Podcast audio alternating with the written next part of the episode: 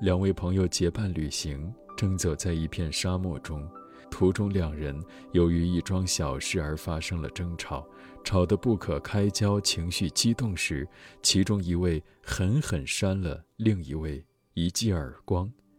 被打的人心里很不是滋味，但却什么话也没说，只是默默地在沙地上写下了一行字：“今天我的好朋友打了我一巴掌。”朋友看了这行字，没有说任何话。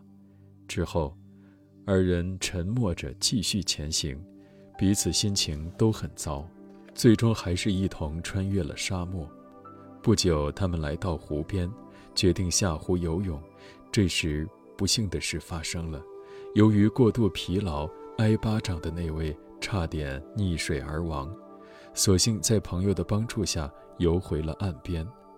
获救者用小刀在石头上使劲刻下了一行字。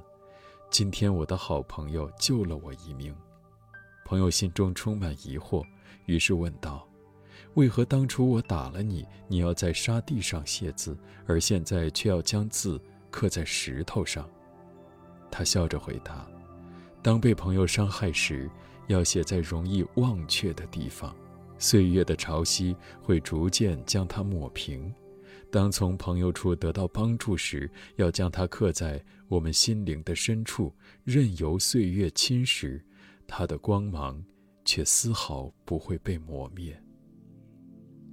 有些人心中总记着别人对他造成的那些小小的伤害，而对自己曾经得到的帮助却视而不见。这种人心中只能装下怨恨与苦闷。其实，只要我们学着忘掉曾经受到的无心的伤害，记住那些得到过的帮助，就会得到一条宽广的人际交往的道路。